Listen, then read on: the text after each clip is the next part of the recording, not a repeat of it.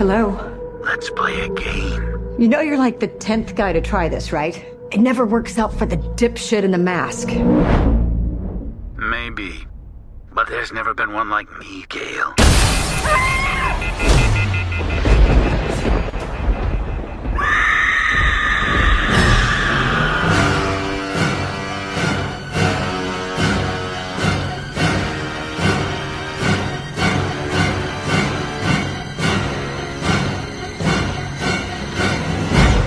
seja muito bem-vindo ao Clube de Cinema do Esqueletos no Armário, o seu podcast de horror queer criado por três fãs tóxicos de Woodsboro. Eu sou o Luiz e realmente, a essa altura do campeonato, quem é que se importa com filmes, né?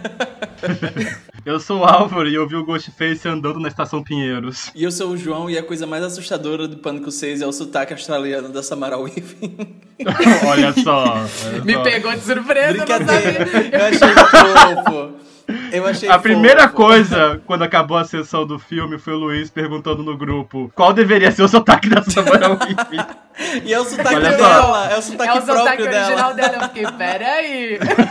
Como assim? Olha só, vamos respeitar nossas manas do sul global, É. ok? Sem zoar o sotaque australiano aqui. Ai, cara. Grande ano para fãs da Samara Weaving. mano. É,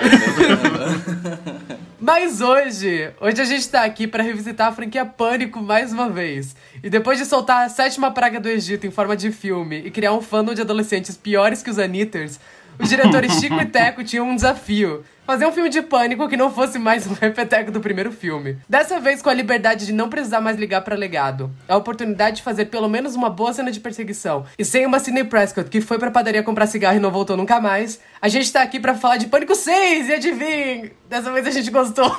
Sim. E a gente vai falar muito mal do circo de novo aqui, porque a gente É. não consegue.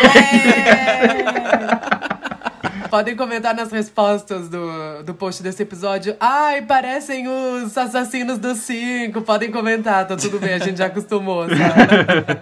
Estão provando o ponto do filme. Provei o ponto do filme sim, sabe? Mamma minha rola agora. Eu adorei que acho que até os diretores se arrependeram disso, porque esse filme parece um meia-culpa gigante, sabe? é. I had this secret. There's a darkness inside of me. It followed me here.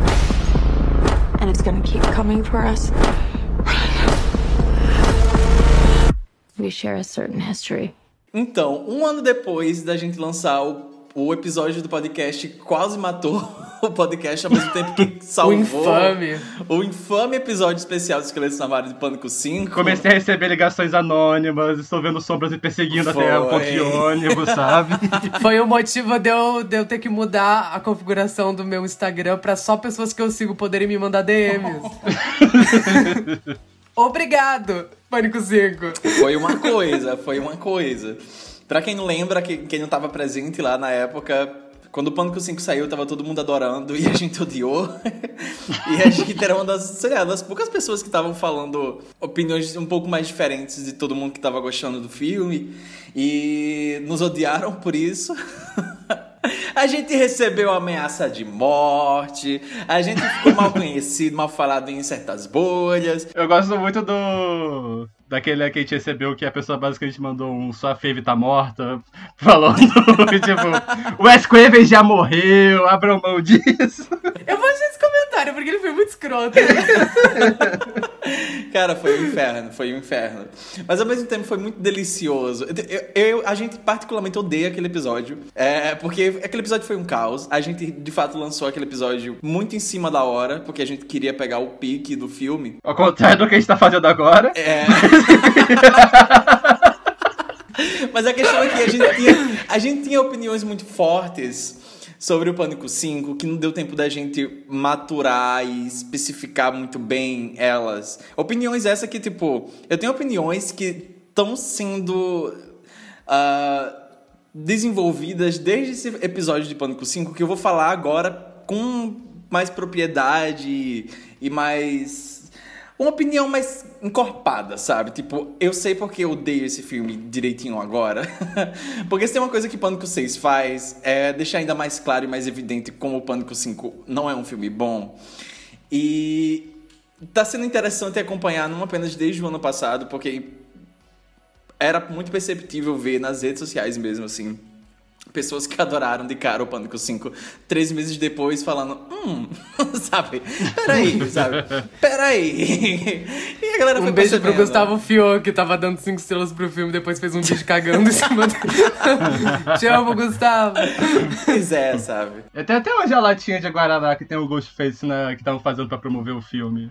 Pois é, teve isso, né? Teve isso? Fizeram promoção grande na época. Fizeram, fizeram. E eu fiquei surpreso que eles fizeram ainda maior pra Pânico 6. Pânico 6 tá, se- tá sendo uma ação promocional muito gigante da parte ah, da Paramount e as, os retornos estão aí, né?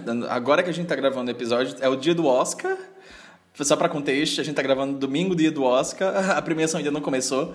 Ah, mas o final de semana de estreia do filme do Pânico 6 está se encerrando agora e o filme já tá quebrando recorde, já arrecadou 64 bilhões em, em quatro dias. Isso é absurdo. Isso é absurdo. Particularmente me deixa muito feliz, porque o filme também é bom. Mas é, a questão é que Pânico 5 ruim, Pânico 6 bom. A gente tá agora. Eu achei, eu achei o tweet. Achou? Eu postei o trailer de Pânico 6 quando saiu. Tá. E daí foi eu que postei, né? E daí eu, obviamente, não podia ter deixar de lado a oportunidade de ser completamente escroto. E daí o tweet era emocionando multidões por, por, por prometer não ser mais um repeteco do primeiro filme, acabaram de servir o trailer de Pânico 6 geladinho. Aí um menino respondeu: Eles têm que matar a Gale. A melhor coisa a se fazer é matar cada um dos originais. Aí eu só respondi ele com a conta dos esqueletos: Porque você odeia pânico. esse tweet tá com, tá com mais de 100 curtidas. Esse tweet. Aí o menino mandou: Esqueletos, eu sei que é uma coisa chata de ouvir, mas o Wes Craven está morto. Precisamos aprender a desapegar das amarras que nos afundam no passado e voltar os olhares para o futuro. Tipo, meu anjo. Meu Deus. Que merda! Eu lembro que a gente olhou e falou assim, eu não acredito nesse tweet, sabe? Sabe? Pânico 5 Ok. número, número um no Partido Integralista Brasileiro, sabe? Tipo, olha só essa porra. Olha essa merda, cara! Que papo de incel, sabe? As amarras que nos afundam no passado. sabe? Eu- E olhar para o futuro, tipo. É só um filme, cara. Você é um adulto? Quer dizer, você é um adulto? Pergunta. Eu não sei, eu não sei. Eu só sei que eu respondi com um A e um ponto de interrogação. E daí, várias pessoas começaram a responder. Eles começaram a brigar. Aí eu só fui lá e mutei o tweet. De, de aparecer notificação. Ai, esse último ano foi ótimo pro Esqueletos. É, Olha, foi uma cara. delícia. A gente entrou em contato com pessoas muito simpáticas da internet. Até agora a gente não falou sobre o filme, mas tipo, a gente tá só fazendo skincare agora, sabe? Tipo, limpando os poros. É, é. A gente tava. É, a gente tá, tá lavando roupa suja aqui. É, a gente tava esperando muito tempo pra fazer isso. Eu fui ver esse filme esperando já poder falar mais mal, sabe? Tipo, eu não vou mentir, tava com esse ranço já. O Álvaro foi. O Álvaro Foi. tava assim, ó, entrando aqui pra assistir essa merda. Ele tava assim. Eu paguei inteira aí. Ele saiu falando, e aí galera, gostei. Eu curti. Fico com muita raiva que eu tava gostando, sabe? Mas a questão é que uh, Pânico 5, por mais horroroso que seja ele, fez sucesso suficiente para que uma sequência fosse garantida. E foi, tipo, um espaço de tempo muito curto. Eu acho que, tipo, Pânico 5 tinha estreado em janeiro e em março eles confirmaram a sequência. Pra começar a gravar em junho. Então, tipo, foi uma coisa muito rápida. Isso eu lembro que preocupou muita gente por causa da do curto espaço de tempo mesmo. Tipo, ai, não vai dar tempo nem deles fazerem um roteiro direito, não sei o quê. Mas particularmente. Isso não atrapalhou de não- lançarem o 5, né? Assim, teve 10 anos pra fazer o do 5. Pois é. Mas isso nu- nu- nunca chegou a ser uma coisa que me preocupou, para ser sincero, porque, primeiro, Pânico 2 saiu em menos de um ano do primeiro. e é maravilhoso, o resto é história. Ah, Melhora a cada ano, Mas né? segundo, melhora a cada ano, inclusive. É, mas segundo, o Pânico 5 foi filmado em 2020, ele foi finalizado na metade de 2021 para ser lançado em janeiro de 2022. Então eles tiveram um espaço maior de tempo para eles já pensarem num possível futuro para a franquia. Uh, então, enfim, isso para mim nunca foi de fato uma preocupação. Minha preocupação mesmo é porque Pânico 5 foi ruim e eram os mesmos envolvidos na sequência, para ser sincero. Uh, mas a, a promessa do Pânico 6 agora era dar continuidade aos personagens que foram introduzidos no 5, os personagens novos, que no caso são. Os apaixonantes personagens novos que apresentaram no 5. Os apaixonantes de maneira apaixonante também também, porque, né? É... Coitados, cara. Tipo, assim, é... tudo desse filme deixa mais evidente como o 5 ele falha em muita coisa básica.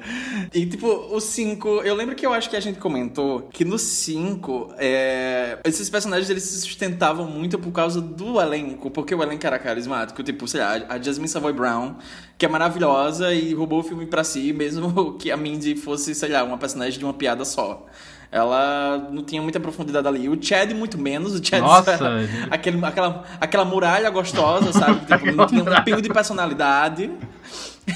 A, a Sam, a coitada da, a coitada da Sam, a Melissa Barreira. Se vocês me seguem, se vocês ouviram o episódio, vocês viram que eu defendo ela já faz mais de um ano. Então eu, tô, eu, cheguei num momento de full circle muito satisfatório com esse filme. Uh, e a Terra, assim, convenhamos, sabe? Ela mal é uma personagem, ela só apanha. É um saco de pancada no 5 inteiro. Então, tipo, você depender ela desses quatro de personagens dor, coitada, sabe? A coitada só. Ela só apanha, apanha, chora, apanha, chora. É aquela almofada de alfinete, sabe? Ela no, no, no Pânico 5. Mas você depender desses quatro personagens mal desenvolvidos e mal introduzidos para levar uma franquia é sim muito preocupante. Eu acho que esse era um fator que mais me deixava de orelha em pé em relação ao futuro da franquia, principalmente esse sexto filme. Que ele prometia desde então ser esse capítulo mais ambicioso. Ghostface ataca Manhattan, sabe? O filme vai deixar Woodsboro, vai para a cidade grande, vai para Nova York. Os riscos vão ser maiores. É uma cidade que esses discos estão na sala com a gente agora. Todo ano isso. Pior que estão, viu? Pior que estão, viu? Eu passei mal assistindo essa merda. Sexto filme de uma franquia de gente sendo morta. Agora os riscos estão os riscos estão altos. Pode morrer qualquer um, sabe? Pois é. Sexto filme. Ainda com esse papo. O Range já falava isso no 2, sabe? Mas, cara, Eles falam isso em todo o filme, desde a época do Scream também, né? Vamos dar essa colher de chá. É, é. Uh, mas pra, acho que pra surpresa de todo mundo, quem gostou ou quem não gostou do, do quinto filme, o sexto foi um filme muito bom. Eu esbarrei em poucas pessoas que chegaram a odiar ele. Eu acho que, no mínimo, eram pessoas que não sabiam se divertir. Whatever happened to fun? No one's fun anymore, sabe? Ninguém sabia se divertir mais. Porque esse filme, no final das contas, foi muito divertido. Tem muita coisa para discutir sobre ele em relação a isso. Mas, falando da minha experiência, eu acho que foi uma das melhores experiências que eu tive no cinema. Foi uma coisa alucinante. Eu adorei, eu fui com dois amigos queridos que também adoravam a franquia. A gente tava com o pé atrás, mas foi bem interessante porque a gente tava, a gente tava comentando antes de entrar na sessão que apesar de que a gente viu algumas coisas no, no tipo alguns trailers, eles lançaram uma porrada de trailer, uma porrada de spot e por mais que 18, 18 foi, trailers foi, teve. Tipo, é, foi uma, uma coisa absurda assim. Eles lançaram muita coisa. É... Mas ao contrário dos cinco, a gente tava entrando naquela sessão e a gente se olhou assim, e, tipo, cara, a gente não faz ideia quem vai ser a abertura, né? Tipo, qual vai ser a estrutura do filme? Como, como é que vai rolar? Porque tinham peças muito chaves no trailer, tinha, sei lá, a sequência do metrô, tinha o detalhe lá do santuário, dos assassinos, uh, tinha aquela sequência do apartamento, mas no geral a gente até chegou a discutir entre a gente, tipo, hum, eu acho que vai acontecer isso, daí os personagens vão para esse lugar, e depois eles vão para esse lugar e tal. E para minha surpresa, toda vez que eu achava que eu sabia para onde o filme ia, ele me dava uma derrapada, sabe? Ele me dava uma rasteira nas pernas. E eu me senti completamente vulnerável no cinema. Tipo, eu fiquei. Eu não sei o que, é que vai acontecer. eu não sei o que vai acontecer. E isso aumentou muito a experiência para mim. Foi uma experiência maravilhosa foi uma coisa que eu acho que eu nunca vou esquecer. A sala tava cheia de viado. cheia de viado. Tava todo mundo reagindo audivelmente. Dava pra ouvir alguém soltando assim, minha mãe, sabe? Tipo, soltando lá nas cadeiras da frente. Alguém falando, mãe, minha mãe. Quando alguma personagem fazia alguma coisa muito boa, sabe? Na cena da gay, eu tava todo mundo só faltou morrer, sabe? Tipo, a pressão de geral baixou. Enfim, foi, eu acho que uma experiência coletiva incrível para mim. Como fã da franquia, eu não achei que eu ia ter essa experiência agora. Eu tava um pouco cético em relação ao filme, eu saí extasiado da sala de cinema. Dei muito stream pra música do Demi Lovato. Essa semana inteira eu passei ouvindo aquela música. Fui rever e adorei o filme. E é isso. A priori aqui, eu acho que esse é um dos meus filmes favoritos da franquia. E eu acho que todos os filmes, exceto os cinco da franquia, são meus favoritos. Então. é, uma coisa, é uma coisa muito já difícil de, de fazer ranking ou algo do tipo. Mas eu adorei muito. Então, como eu disse, eu fui ver esperando odiar. E eu quebrei a cara logo na cena inicial. Que é... A abertura desse filme é muito boa. A abertura é muito É boa. boa. The Get Me. Eles, eles, eles me tiraram as palavras. Eles tiraram as palavras. Eu... Sabe? Sabe? Nossa, Essa cena. Eu cheguei um pouco atrasado na sessão. Eu cheguei um pouco atrasado na sessão, cheguei logo na hora que a Summer Raven tava entrando no beco, sabe? Então, tipo assim, essa foi minhas boas-vindas no, no cinema. Aham. E eu falei assim, opa, estou diante de algo aqui. Ela não está parada no mesmo ponto da cozinha por 10 minutos sem parar, igual o filme anterior, que é a da abertura. Tem locais aqui, sabe? Isso tá, isso tá inteligente? Tem um senso de humor, sabe? Ele zoando o fã de Dario Argento foi muito bom. Eu, eu gosto do menino que faz o bullying do Homem-Aranha. Ele tava mais animado pra ver ele no filme do que com a Samara Weave, sendo bem sincero. Porque ela já é arroz de festa, sabe? Ele faz coisas interessantes, eu acho. Servan. Ele tá em ele tá em tem Grande Hotel Budapeste, sabe? Ele tá numa coisa muito aleatória. Na minha cabeça, como Ele é bom, Ele é bom, ele é bom. como ele tá, tipo, o Homem-Aranha se passa em Nova York, pra mim é o mesmo personagem, sabe? Faz sentido. Mas. Me arrependi muito de ter ido sozinho na sessão, porque eu gostaria muito de estar com alguém do poder ficar tipo, ih! Sabe? Só que não, tá tendo que guardar pra mim as coisas, sabe? E assim, é. Esse filme é muito divertido, definitivamente melhora muito em relação ao anterior. Eu sinto que os diretores, eles sabem ouvir críticas, isso me deixou muito surpreso, porque várias coisas que não só a gente, mas outras pessoas reclamaram do filme anterior, eu sinto que eles deram um jeito de tentar acertar nesse. Tem mais cenas de suspense, as cenas de perseguição são muito boas, no geral. As cenas de suspense já são muito boas. Eu gostei de como eles usaram é, o legado da franquia, no geral, porque no outro filme parecia muito. Tava todo mundo naquela histeria na época de anti-fanservice, sabe? Tipo, aquele era o cachimbo de crack do filme Twitter da época. Tinha saído do filme do Homem-Aranha e tava todo mundo assim, não, porque o anti-fanservice. Porque o fanservice. O fanservice tá estragando o cinema, porque o fanservice matou meu cachorro. Não, porque esse filme é anti-fanservice. E eles não porra nenhuma, sabe? Aquele filme é um, é um fanservice muito descarado. Que se disfarça de revolucionário porque ele ocasionalmente é cruel, desrespeitoso com o legado, sabe? É basicamente isso. Esse aqui eu acho que ele faz de uma forma mais interessante do que só fãs dessa franquia, são pessoas. Fãs dessa franquia que não gostam do que a gente vai fazer agora, são um bando de gente tarada e pervertida. É, vamos matar o personagem mais querido da franquia porque é subversão. E a gente é muito corajoso. E isso não vai ter influência nenhuma em nenhum dos acontecimentos depois, porque.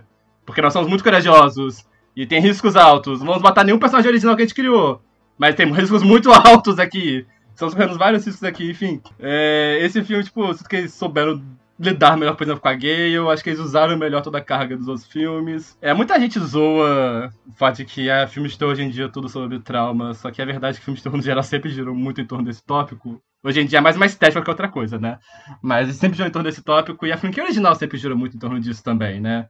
A Sidney, ela sempre teve que lidar com essa marca de vítima que ela tem antes mesmo do primeiro filme começar, porque ela é a filha da Maureen Prescott, ela é a garota que a mãe foi assassinada, aí depois ela vira a sobrevivente do, assassinato de Woodsboro, aí depois ela vira a sobrevivente de uma porrada de coisa.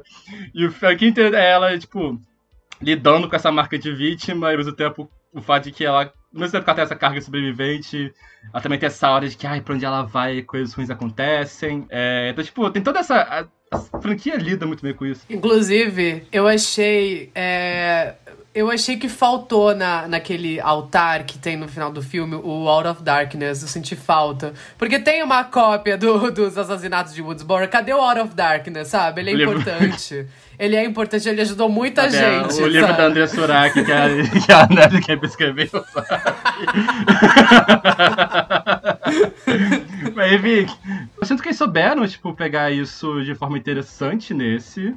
É, na forma como os personagens, eles... Bom, obviamente, são traumatizados, aconteceu, todo mundo foi esfaqueado daquela casa. E como ele vai dar com essa ideia de como as pessoas estão lidando com formas diferentes que aconteceu e como, principalmente, eles terem esse evento em comum meio que torna eles mais próximos, sabe? Deixa essa coisa de união mais forte entre eles. O que seria, por exemplo, com a, é, Sidney e o Dewey, por exemplo, nos filmes originais, sabe? Toda vez que ele aparecia, ele a, sentia confortada. Oi, então, é, deu um problema no áudio do Álvaro e teve um corte nesse trecho especificamente, ficou mudo por alguns segundos. Então eu vou só te dar um contexto do que ele falou, porque a conversa meio que precisa disso para ela seguir. Basicamente, ele disse que é, ele termina essa linha de raciocínio sobre ele gostar do que fizeram com os personagens novos. E ele fala que o filme, além de tudo, é meio burro. É, apesar de ser muito divertido, é burro. E a estrutura dele tem muitos, muitas inconsistências. E basicamente, para o filme funcionar, a gente tem que acreditar que a gente está na Nova York dos anos 70, que era meio terra sem lei, e que é, não é o estado armamentista que Nova York se tornou hoje em dia. Então, ele começou a apontar alguns furos do filme que incomodaram ele. E um deles era, por exemplo, que, eh, se eu me lembro bem, é, no final do filme eles se trancam todos lá naquela jaula do cinema e de repente o policial simplesmente entra sem mostrar como ele entrou né, na jaula. E daí o João fala isso aqui. Mas isso daqui não é cinema cinhas. Isso daqui não é cinema cinhas. tem que acreditar que é os anos 70, sabe? É uma disputa dos anos 70. É, a Broadway ainda é um bando de puteiro e bar de strip, sabe? Tipo, vai nessa fé, acredite nisso. É a polícia de cruising que não faz nada, sabe? Tem que acreditar nisso. E pronto, sabe? Eu, particular, eu particularmente é o tipo de coisa que não me incomodou nesse filme, porque eu acho que, tipo, ele. Ele engrandece. O fato dele engrandecer as coisas, sair de Woodsboro e ter mais coisas efetivamente acontecendo no filme, eu acho que ele acaba despistando essas pontinhas soltas. Porque, por exemplo, um, um dos meus maiores problemas com o 5 especificamente, eu não lembro, eu realmente não ouvi de novo o nosso episódio sobre o 5, porque eu não quero rever esse trauma. Mas eu não sei até que ponto eu consegui. É, eu não sei até que ponto eu consegui racionalizar isso naquele, naquele episódio, e é algo que, tipo, revendo o 5 hoje em dia é algo que eu percebo como me irrita. Porque eu acho que o, o, Kevin Williamson e o Wes Craven, eles sempre foram muito cuidadosos com a estrutura dos filmes deles. Mesmo que eles trabalhassem sobre aquele esquema dos Weinstein, do roteiro ser escrito, reescrito, ser reescrito, enquanto as gravações estão acontecendo, né? Tipo, o roteiro do 2 mudou, por exemplo, do começo das gravações até o final das gravações do filme. Uh, eles mudaram os assassinos e tudo, e tem... o resto é história. E eu acho que eles sempre foram muito cuidadosos para os filmes fazerem, terem uma lógica própria, já que eles vão zombar de filmes de terror, eles não podem cometer os mesmos erros que outros filmes de terror. E eu acho que isso que torna a franquia Pânico tão especial e tão vingadora e tão consistente, aqueles quatro primeiros filmes, assim, né? Uh, porque tinha esse cuidado. É, principalmente do Wes Craven, que era um veterano do gênero, e o Kevin Williamson, que é gay. Uh... um gay apaixonado pelo gênero. É, então, para mim, tipo, o Pânico foi muito sobre isso. Se a gente vai zombar de filmes de terror, a gente não pode cometer os mesmos erros que outros filmes de terror. Então, eles sempre embasavam muito o roteiro para as coisas fazerem uma, uma lógica interna, sabe? Se o diretor da escola morre no meio do filme, é para tirar as pessoas da casa no terceiro ato. Se tem um assassino solto na cidade, a polícia não vai deixar uma festa acontecer simplesmente. Então o Dewey tá lá e, e é por isso esse é o papel do Dewey no filme. Ele tá lá para proteger as crianças, mas as coisas acabam acontecendo por causa disso. É tudo muito bem amarrado dentro dos filmes dele. E o jeito que ele despista alguns outros personagens, ou o jeito que eles criam as cenas é, de tensão, as set pieces eu sempre valorizei muito isso em Pânico. Eu acho que é algo que as pessoas deveriam valorizar em Pânico e aparentemente elas não se importam, mas tudo bem, né? Por isso que o 5 tem todos os fãs. E o, o a parada do 5 é que ele é o filme mais desconjuntado da franquia, assim, tipo, de longe. Nem o 3, que é uma bagunça, uma bagunça que a gente adora. A gente, já claro que a gente adora o 3, mesmo ele sendo uma zona. É, o 3 é mais consistente que aquele filme. Ele é um filme em que a gente não passa tempo com os personagens, o suficiente para eles serem mais do que é, arquétipos ou personagens de papelões descartáveis. Uh, a segundo ato inteiro do filme ele abandona os novos personagens que só vão voltar para o terceiro ato e para mim isso é tipo um grande problema porque a grande revelação de assassino desse filme, ela só se sustenta porque aquela atriz é boa. As pessoas só gostam daquela personagem porque a atriz é boa e ela carrega isso. Eu juro isso. que eu tinha esquecido dela até a revelação. É, tipo, é. eu não lembrava que era ela. some. A Mindy não é uma personagem direito, sabe? Tipo, ninguém é um personagem direito naquele filme. E ele é muito desconjuntado nesse sentido. Tipo, a xerife da cidade de Woodsboro morre na metade do filme e não tem impacto dentro do filme. Ela é saqueada no meio da rua, sabe? E ainda acontece uma festa na mesma noite, sabe? E o filme não, não embasa nada disso que tá acontecendo. Tipo, porque, ah, só, só tem que tocar. E é o tipo de coisa que eu não me importaria com outros filmes especificamente, porque eu sou fã de terror e eu sei que terror é um gênero que você precisa ter a sua, a sua suspensão de descrença ligada no máximo, porque senão esses filmes não funcionam. Só que não é um filme de terror, é pânico. A gente tá assistindo pânico. E pânico sempre foi um filme preocupado em fazer essa. não cometer esses errinhos básicos. E esse para mim é o ponto que faz o 5 derrapar tanto para mim, porque ele é um filme que comete erros básicos e coisas assim é, que descaracterizam parte essencial da franquia para mim. Porque Pânico não é só metalinguagem, Pânico também é roteiro. E eu acho que, tipo, esse sexto filme, ele acaba se safando disso. Porque eu acho que as saídas dele são melhores. Tipo, a gente não precisa. A, a, o terceiro ato desse filme não vai envolver a Gale. Tipo, é uma decisão. A gente não. É, é, algo que já foi feito antes na franquia. Tipo, a Gale raramente participa dos terceiros atos dos filmes. Mas ela sempre é tirada de, do, do filme de uma forma. No quinto filme, ela chega para participar do terceiro ato. E a primeira coisa que eles fazem é dar um tiro nela para ela ficar metade da, desse terceiro ato fora da casa. E para mim isso é preguiçoso, sabe? Isso é estúpido. E nesse filme é melhor. É, a cena é tensa, a cena é assustadora, você teme pela vida dela de um jeito que eu não, não é algo que eu consegui comprar tanto com o Dewey no quinto filme. Uh, o, o, jeito que o filme é montado realmente, sabe? Tipo, a, sabe? É boa, a sequência toda é boa. A set piece é boa. Acho que o jeito que o filme é montado também, ele, ele é montado numa progressão em que você acompanha todos os personagens ao longo do filme. Até quando ele separa os personagens, você ainda tá vendo todos eles. E é por isso que eles estão muito melhores nesse, o elenco dos cinco. Porque eles têm material para trabalhar, ao contrário daquele outro filme, que eles aparecem no começo no final do filme e de repente a gente tem que se importar muito com eles. Uh, e eu acho que aqui tá tudo, tá tudo muito bem é, estruturado para esses furos, esses erros básicos de construção não afetarem a narrativa. E eu acho que é por isso que esse filme acaba funcionando muito mais do que o outro, porque ele é burro. Ele é um filme burro, sabe? Quando você para pra pensar nele, tipo, na construção dele, ele é uma burrice extrema.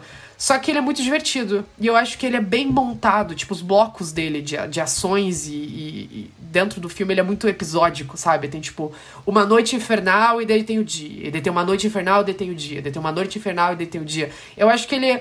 Esses altos e baixos do filme, é, esses picos, digamos assim, de ação dentro do filme, eles são muito bem montados para você conseguir comprar a coisa até o final, para ter essa progressão em nenhum momento você sentir que é, pera, pera, faz mais de 40 minutos que eu não vejo fulano, ou faz tanto tempo que eu não vejo ciclano. E todo mundo desempenha um papel dentro do filme, que é algo que o 5 não faz. O 5 é, é, muito mais arquétipo, assim. Os personagens eles estão ali porque eles precisam estar ali, porque eles estão ali porque é, é o que esse tipo de filme faz. Eles estão dando uma festa pra um garoto que foi assassinado de tarde, sabe? Tipo, é, qual tipo... o sentido daquela festa acontecer ainda?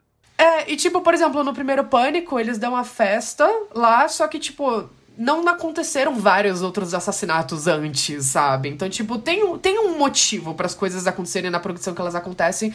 E o Quinto tá tão preocupado em ser um filme homenagem, um filme que reverencia o primeiro filme, que eles não se preocupam, não se preocuparam em estruturar ele de uma maneira que ele fizesse sentido interno, sabe?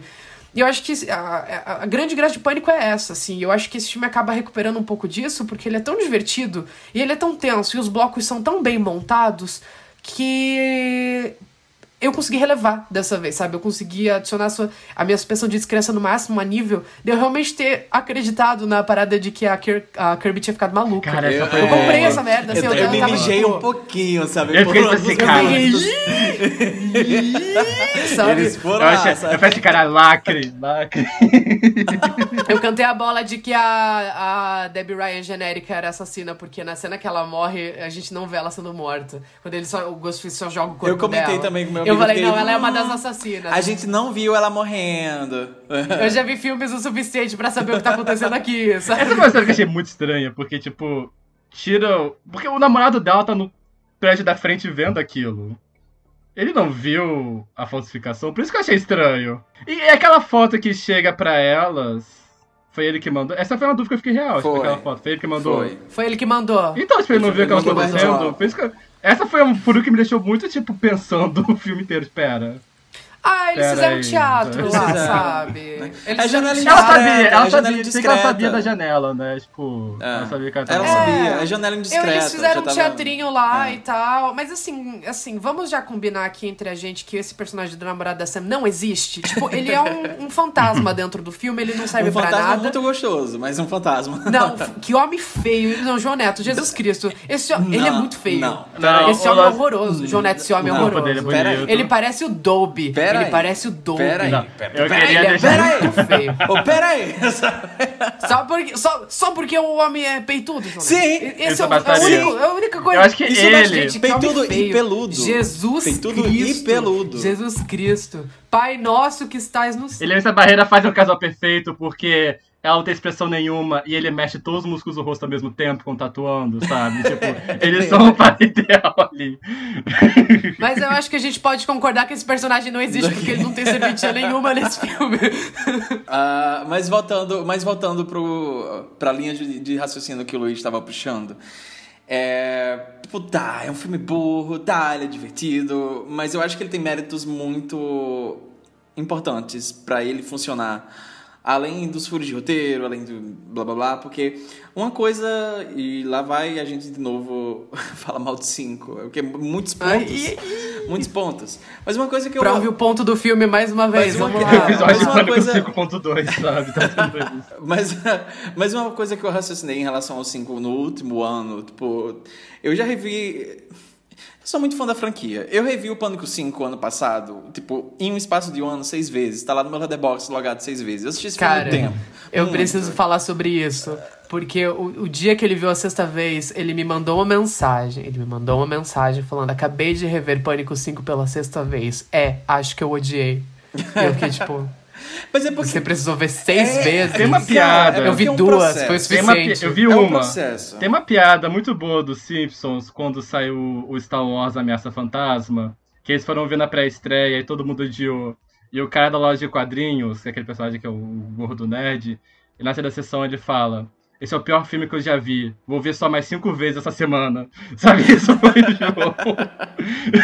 Não, mas é porque tem várias, é porque tem várias questões e tipo, questões de tipo, ah, esse foi o primeiro filme em 10 anos da franquia, o primeiro que eu tive a oportunidade de ver no cinema. Fui ver no cinema, não gostei, eu não sabia exatamente por que eu não gostei, então era meio que eu tentando raci- tent- entender por que eu não gostei desse filme. e mesmo É processo de luto, coisas- sabe? Tipo... Processo- é processo de luto, negação, sabe? Foi, foi durante um ano, foi eu, cada, cada etapa, sabe, do processo eu, eu passando por isso, porque... A luta se não amor perseverando, sabe?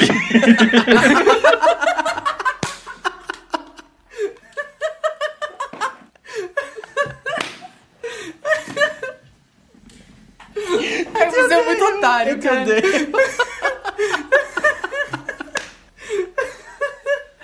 Mas enfim, enfim, eu revi o filme seis vezes. É, mas o que, o que- o que eu ia falar é que é, uma coisa que eu racion- racionalizei bastante no último ano, que é uma coisa que eu definitivamente odeio no quinto filme, que eu acho que é um erro fatal assim que ele faz em relação à franquia, é que tá, ele é uma sequência de legado, ele precisa inserir, inserir esses personagens clássicos dentro dessa trama nova, com personagens novos, etc. Blá, blá, blá, tipo, a gente, we get it, a gente entende, sabe? Mas eu acho que o que ele faz de errado, que é o que o, o Kevin Williamson e o Wes Craven faziam de certo e que tá no DNA da franquia, é que ah, quando eles inserem o Dewey, a Sidney, a Gale no meio daquela trama no- do 5, eles eles encaram, eles enxergam esses personagens como os estereótipos que eles passaram quatro filmes da franquia lutando para não ser.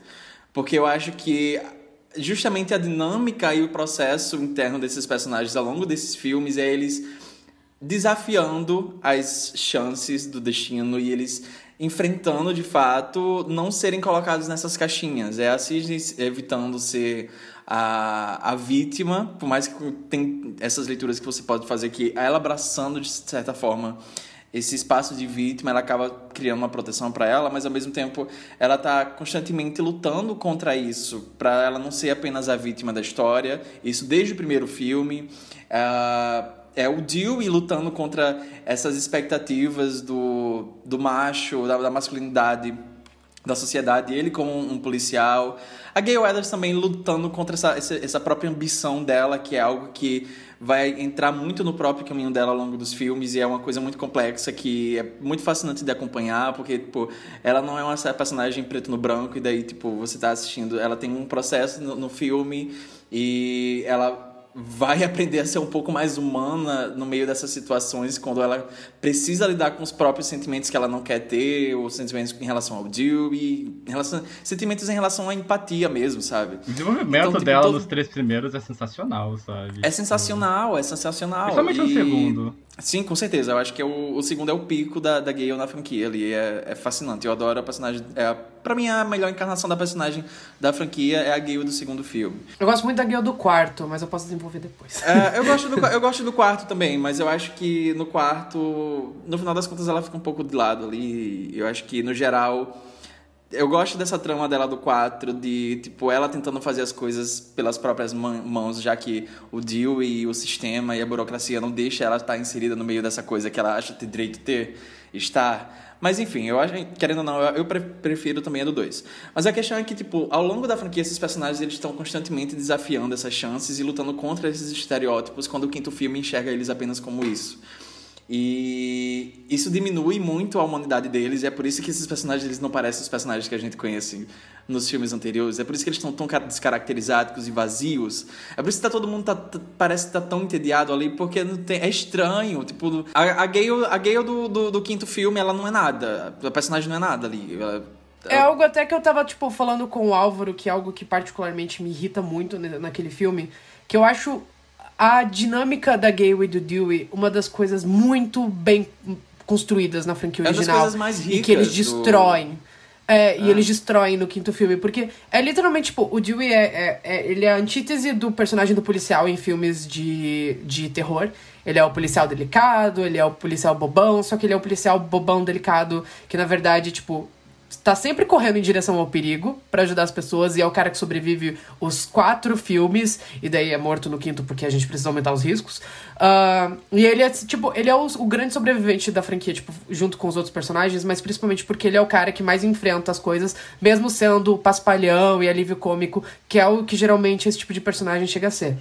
E a Gale entra como, tipo, essa mulher escrota, jornalista, que é outro personagem desse tipo de filme que aparece só pra morrer também. E os dois acabam entrando sempre em confronto um com o outro. E a dinâmica deles é o que sustenta esse casal e que faz esse casal ser tão rico. Porque ao mesmo tempo em que a, a Gale enxerga o Dewey de cima, o Dewey nunca deita pra ela. Então, tipo, sempre tem essa dinâmica de poder entre os dois, enquanto a Gale é essa, tipo, bomba explosiva e o Dewey não.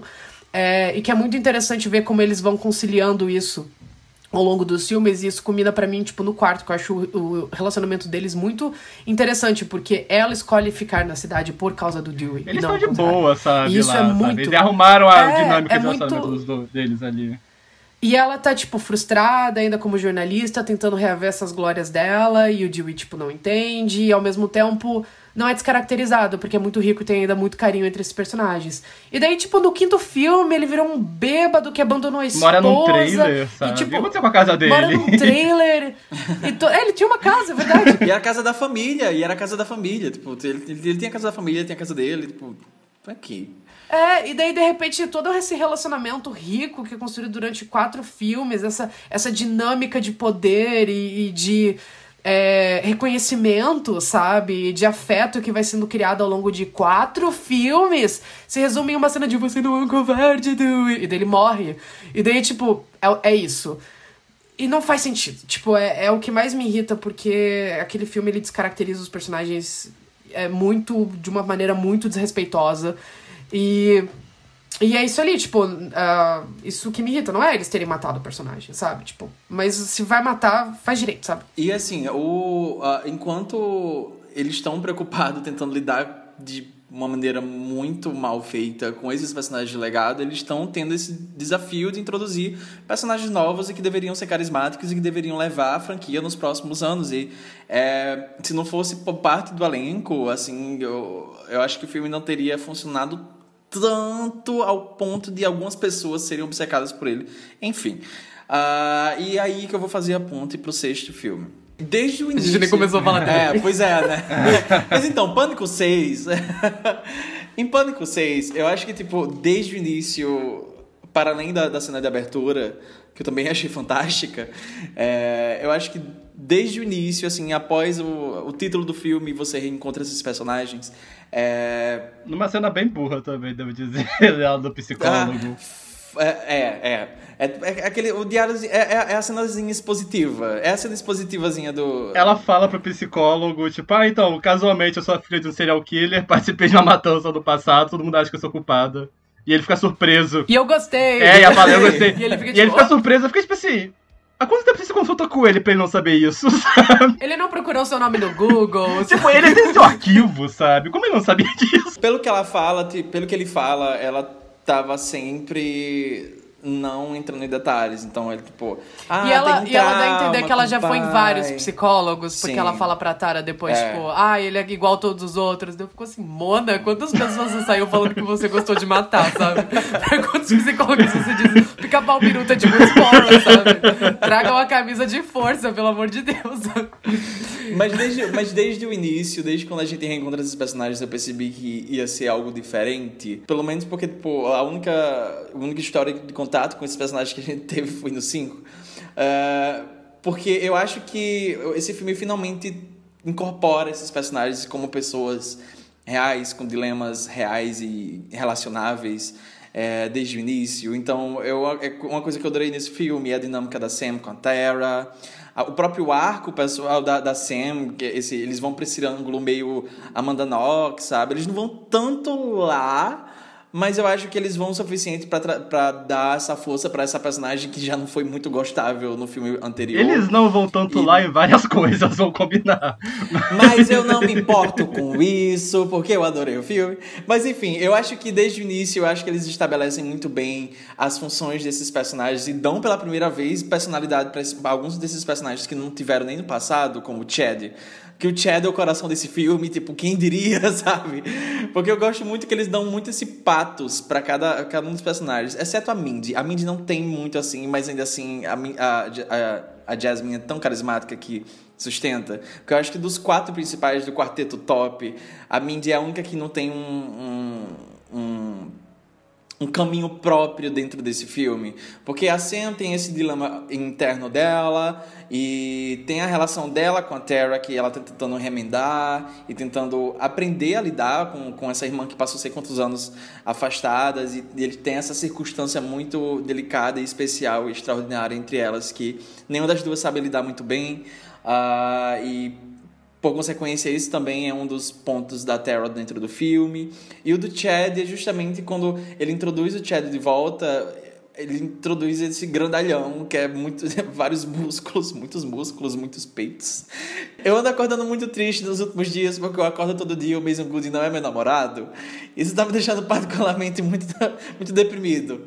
Mas desde o, desde o início desses seis, o, o filme desenha muito Chad como essa pessoa que se porta muito com as pessoas que ele ama e tá tentando sempre ser a cola do grupo ali. Eu acho que desde o início do filme eles já fundamentalizam esse personagem de um jeito muito interessante para essa nova geração. Para além do final, que o coitado sai também todo perfurado na maca e ele claramente vai ser o novo Jimmy da franquia.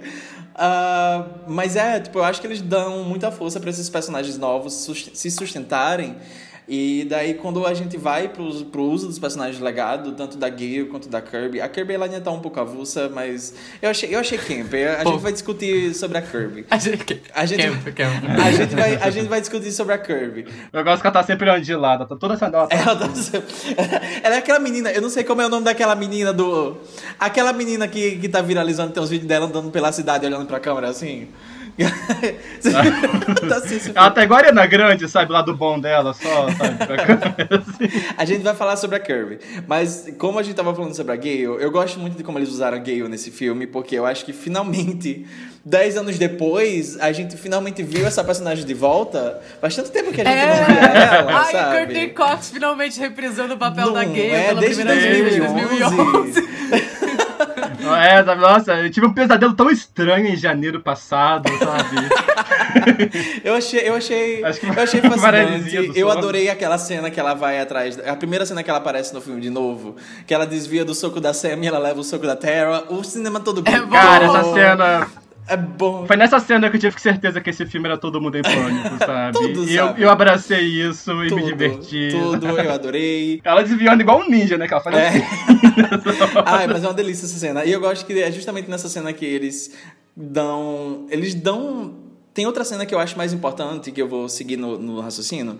Mas nessa cena, a interação dela com a Terra, você já vê logo, tipo, ah, a Gail prometeu que não ia escrever um livro sobre os eventos passados. Mas é claro que ela escreveu e tem todas as implicações disso. Você lembra do, do, do final tosco dela no outro filme? Ah, lembro. Não, a gente, não, a gente não vai. Eu não vou escrever, não vou dar. Eu vou escrever um livro sobre um xerife xerife. muito corajoso. Sei Sabe? Esse filme. Va- Valeu a pena sacrificar o dia por isso? Valeu? Mas eu gosto que a Terra fala pra ela que, tipo, talvez você só tivesse com medo de sumir se não tivesse um Ghostface na sua vida. E. Cara, eu, eu gosto. Eles dão palas muito boas sobre, tipo, esse, aquilo que foi do legado. Tipo, porque querendo ou não, ela foi um abutre desde o primeiro filme, Aham. né? Porque ela ficou famosa escrevendo livros de true crime. E a gente tá no momento que o true crime tá em alta. Eles dão, tipo, uma piscadela pra isso, sabe? Tipo, ela fala, ah, hoje em dia ninguém mais faz filmes, eles fazem séries em episódios sobre isso, sabe? E eu achei interessante eles trabalharem com isso, né? Tipo, de ela ser meio essa figura meio. Uma jornalista meio carniceira em relação a isso. Os outros filmes ela era só meio. É. Qual é a palavra? Tipo, ah, ela era uma jornalista. Não tô falar. ambiciosa. Ambiciosa, ela era ambiciosa. Esse aí mostra que não, tipo, ela tá fazendo dinheiro em cima de gente morrendo, sabe? Deixa Mas ao mesmo claro. tempo eu gosto que eles implicam uma dependência Eu queria que dela. fossem mais longe nisso. É, Eu eu queria que fossem eles fossem um pouco mais longe, sabe? porque eu gosto que nesse filme eles implicam uma dependência dela com esse próprio Sim. meio, sabe? E eu acho que se a Gale tivesse um pouco mais de espaço nesse filme, eles, isso poderia ser explorado, mas ao mesmo tempo eu acho Eu que que criaria eles- uma, uma barriguinha no filme. Ah, eu queria que eles socassem mais que ela é o de Nova York, sabe? Ela é dona do podcast. Eu queria que eles socassem mais isso. Você tá me dando trabalho, é difícil fazer um bip. Bota um bip nisso, pelo amor de Deus. Você tá me dando trabalho. Eu não gosto de ficar censurando nome na edição, não. Porra. Mas, mas, só pra fechar esse ponto. Eu menti aqui. Mas só pra amarrar esse ponto e fechar, é, a cena que eu acho maravilhosa nesse filme dela e que tem mais força, tem mais suco, tem mais humanidade, tem mais gravidade do que qualquer cena dela do filme passado. É aquela cena dela com a Sam no cinema quando eles vão pela primeira vez e elas estão conversando sobre a, e a Gale ela vai falar sobre a, Sam sobre ela poder ter a capacidade de construir a própria família dela, mesmo que seja só com uma pessoa. E a Sam pergunta: e se você perder essa única pessoa? E ela fala: você segue em frente e você vai encontrar outra pessoa tão solitária com você, quanto você, e vocês vão se acompanhar e oferecer companhia nas suas solitudes. E tá tocando o tema do Dewey. E eu. Ah, sabe, só essa cena. Baixaria é, é golpe baixo. É golpe Baixaria. baixo. Foi um golpe baixíssimo. Só essa cena, esse, só essa cair. cena, só essa cena que é muito rápida, já tem mais suco do que qualquer coisa que eles botaram ela pra fazer no quinto filme. E em seguida mostra que ela tem um garotão, sabe? e essa é a pessoa solitária que ela. Eu adoro que no final, que, na cena dela, na, na chase scene dela, o Ghostface mata ele e ele fala, tipo, é, pelo visto os músculos dele não serviram pra nada, né? E ela, é. Ela olha pro corpo e ela, é, concordo. Isso faz sentido quando você para e pensa que foi a, a, a filha da família que matou ele. Tipo, ela é muito magra pra poder matar um cara fortão daqueles. Mas enfim, né? Tipo, a, a fancel do filme anterior é. matou o, o wrestler David Arquette, então. Ah, você tá dizendo que mulheres são fracas, é isso, Álvaro? É uma mulher de 1,50. Oh, mas é uma ruiva, mas é uma ruiva. Mas é uma ruiva. Você nunca, nunca duvide de uma- do poder de uma ruiva. Com a faca, sabe? Eu gosto muito dessa cena deles conversando no teatro, sabe? Porque dá, dá um peso pras coisas que aconteceram, sabe? Ai, mas eu tenho que falar, essa, essa cena é muito ruim. Essa cena é muito mal escrita. Quando elas começam a falar de filme, elas ficam, melhor Candyman. Ambos. Qual é o melhor Sexta-feira 13? Aí você vê ali que, tipo, ninguém tem que tá escrevendo esse filme tem referência de verdade, sabe? É Ai, muito mal escrito. Mas aquela cena do Pânico 2. É, mas acho que aquela cena de Pânico 2 dos estudantes de cinema discutindo também é ruim, sabe? Então.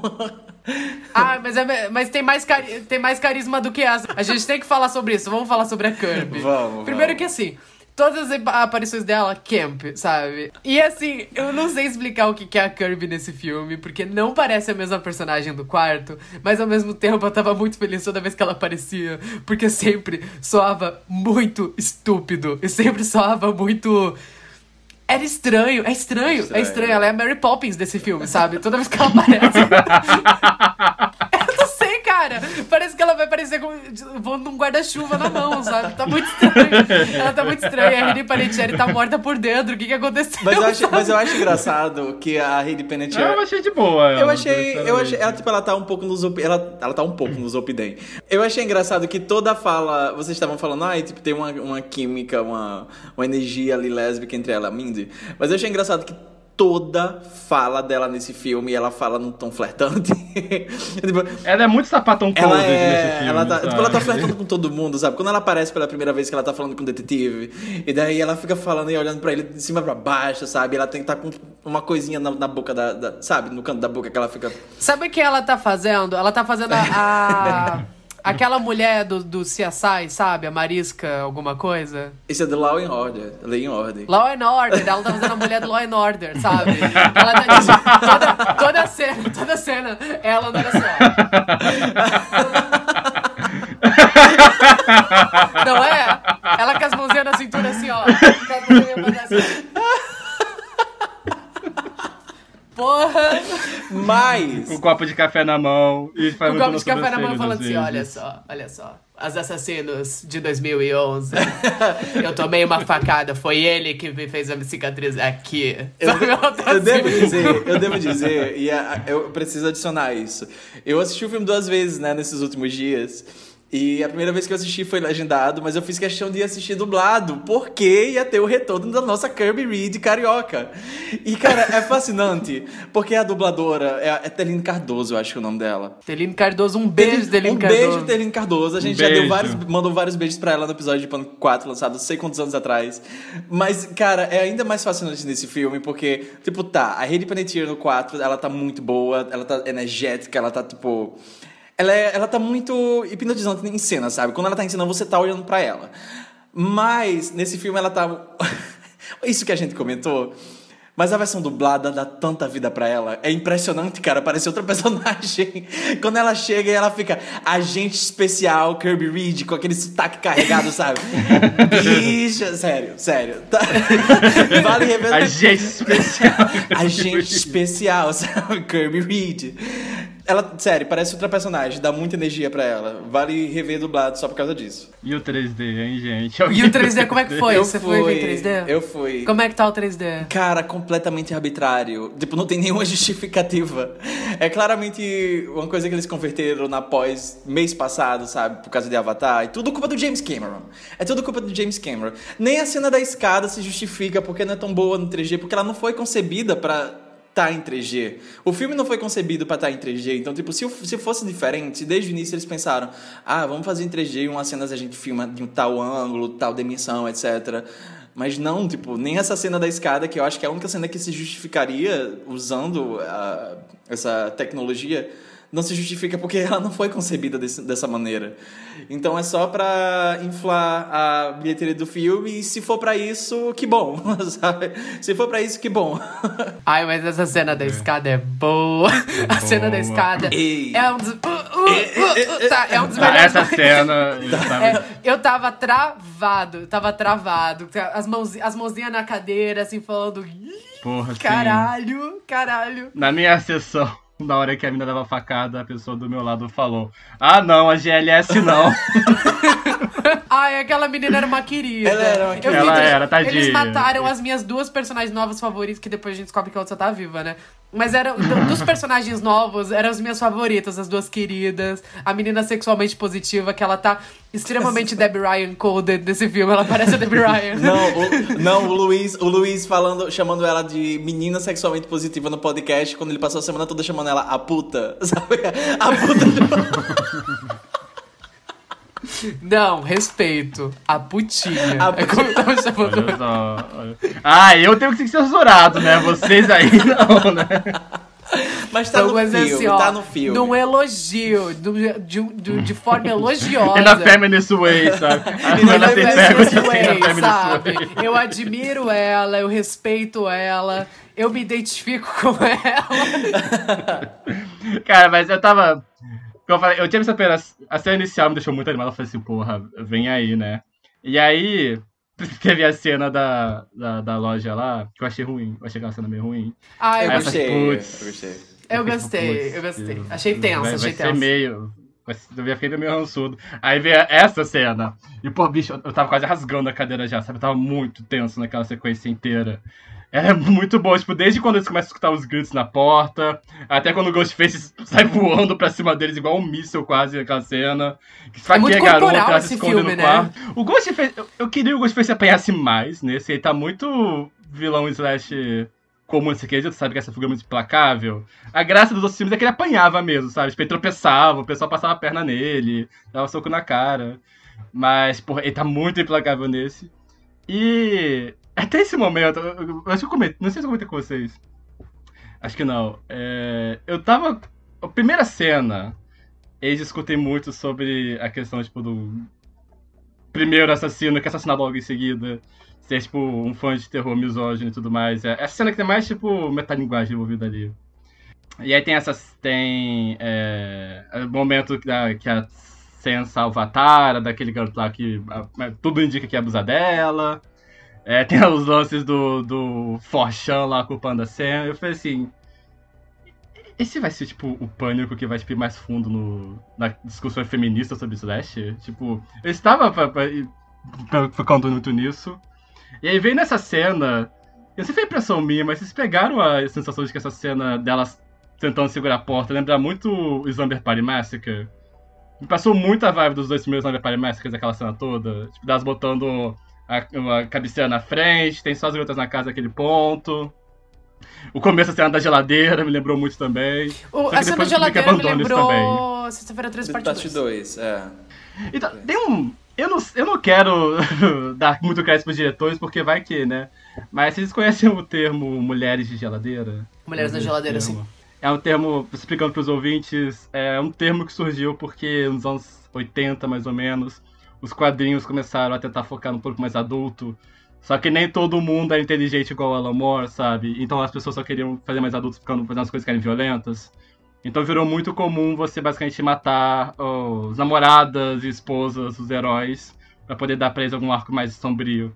E uma dessas mais famosas é quando mataram a namorada do Lanterna Verde e ele encontrou o corpo dela dentro da geladeira. E aí isso meio que virou, tipo, um termo que os- vários filmes criticaram na época, e aqui acabou surgindo esse termo, que é a mulher de geladeira, que é quando, tipo, a mulher é assassinada violentamente poder dar, só pra dar um arco pro personagem masculino. E como os personagens misóginos e tudo mais, tipo, encontrei na geladeira, eu falei, será que é uma referência a isso? Ou será que eu tô sendo gênero mais inteligente que os diretores? Eu acho que eles só estão fazendo referência à Sexta-feira 13, parte Eu também 2. acho.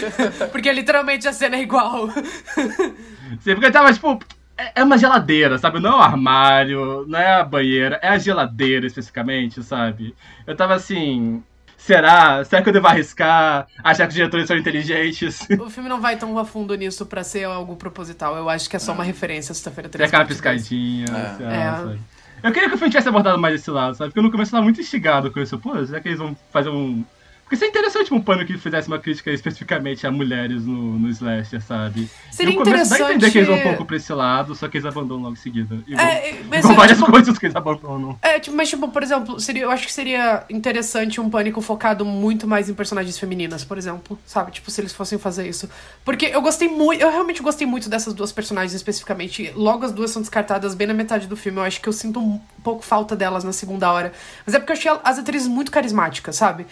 E elas me pegaram muito de cara, tipo, a menina que depois vai ser assassina. Ela é boa! Essa menina é boa, sabe? Toda a cena dela Eu tava gosto quando achando ela ela vira hilária. camp no final, sabe? É, mas tipo, toda a cena dela antes é, é meio hilário, assim, tipo, ela, Ela, tem um ela time, tem um ela time tem, cômico é isso, engraçado. ela tem um time cômico muito bom, ela.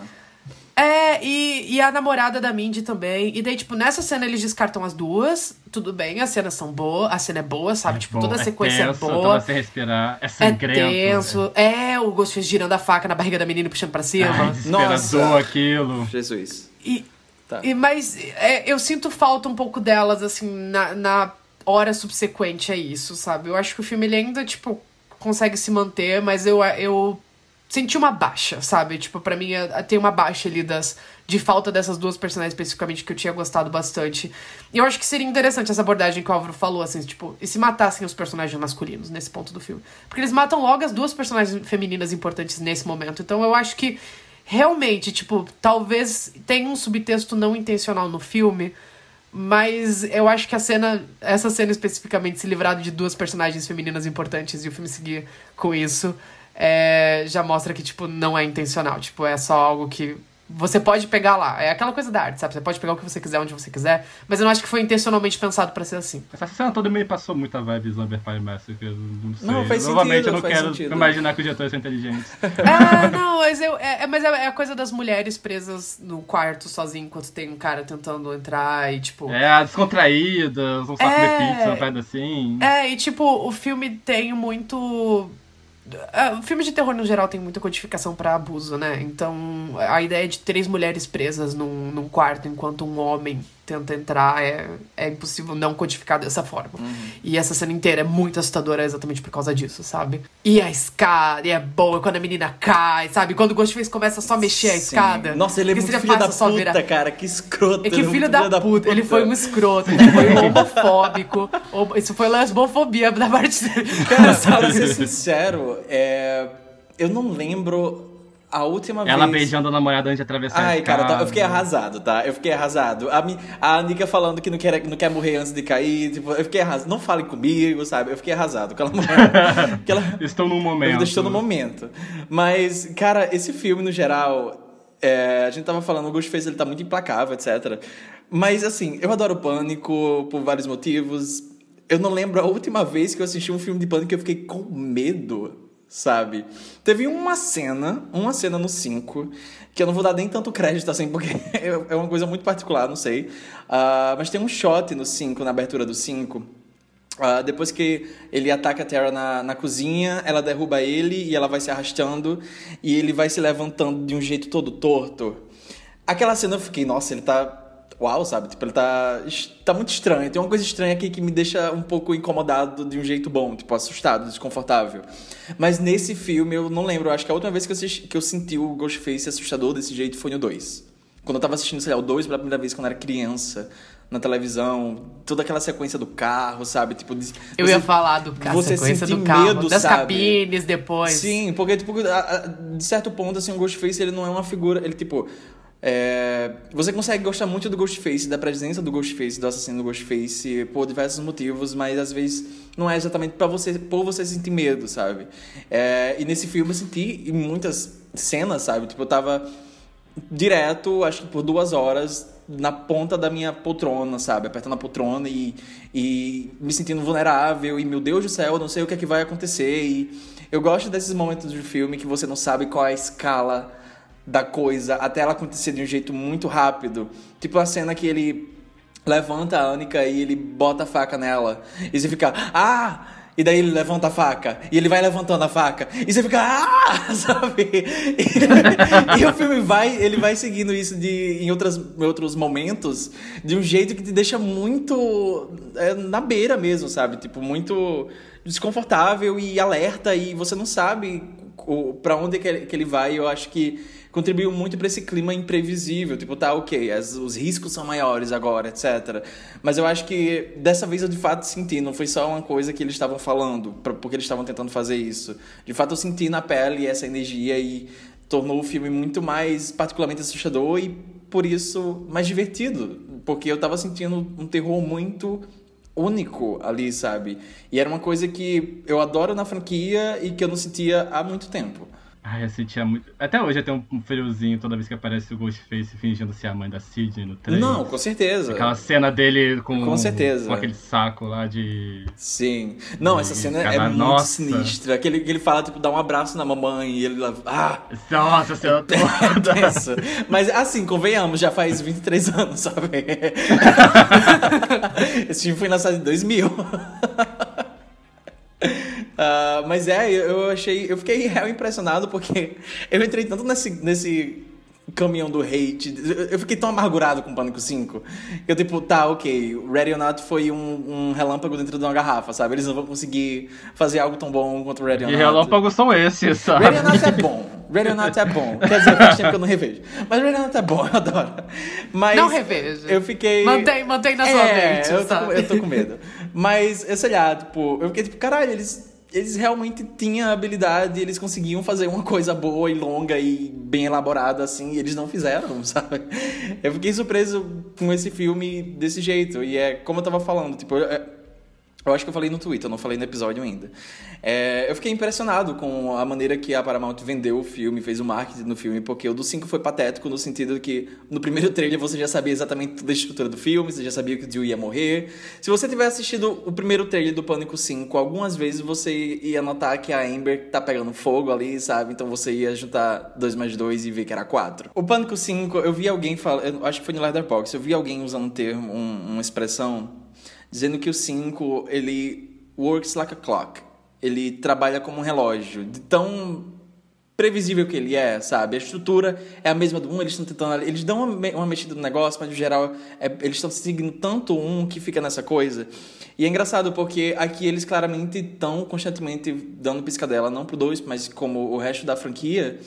Mas eu acho que eles conseguem criar um ritmo muito próprio e muito único pro filme que você que contribui para esse clima de imprevisível em alguns momentos e tem essas sequências que são fantásticas assim. É, eu particularmente se você me conhece minimamente aqui pelo podcast ou pelos textos do site sabe que eu adoro slasher. É muito fácil me ganhar no slasher assim sabe? Só precisa ser o básico. E eu adoro sabe? Só precisa ser o básico. E eu acho que esse filme ele abraçou os básicos de slasher nesse sentido.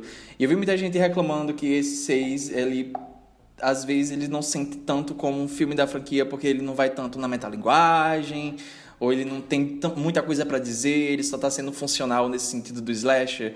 Mas eu gosto que ele abraçou essas coisas do slasher, coisas que ele não fez no 5, e ele investiu tudo nisso, sabe? Então, tipo, tome um tempo pra fazer uma sequência longa no metrô, e essa cena é absurda, sabe? Vocês, Essa cena é boa. Você já viu- E ela eles é muito despistaram ela é muito realmente bem no é trailer. boa. eles despistaram muito bem, que filhos da puta. Quando eu tava vendo o filme, eu falei, não, filhos da puta. que eles me separaram, que eles, se- eles iam separar... Aham. E- Eles conseguiram te- despistar muito bem que, tipo, essas cenas chaves.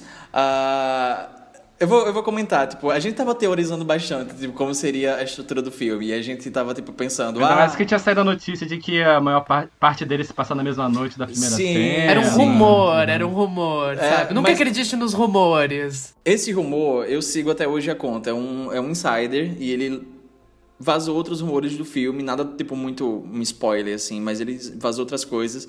Inclusive depois que eu assisti, eu fui procurar na conta dele e tava tudo certo, sabe? É, ele tinha vazado uns meses atrás que ao contrário dos outros filmes, uma parcela desse filme ainda se passaria na noite do primeiro ataque da aber- da abertura. E assim ele faz, e eu achei um- uma mudança assim bem-vinda na estrutura do filme. É, Aham. Mas. Não influencia tanto a história, no fim das contas, essa, É, mas é- se passar É, meia-noite. não, não Mas é diferente. Mas é diferente. É, sim, é eu bem acho que dá um diferente. dinamismo diferente pra, pra isso. Porque sabe, mas é que, sei lá, metade do filme uma noite, sabe? Tipo, eles estavam estavam imaginando que ser, tipo, três grupos diferentes e, tipo, o Ghostface atacando simultaneamente, eles iam se encontrar em algum momento. Hum. Eu ainda prefiro a nossa visão.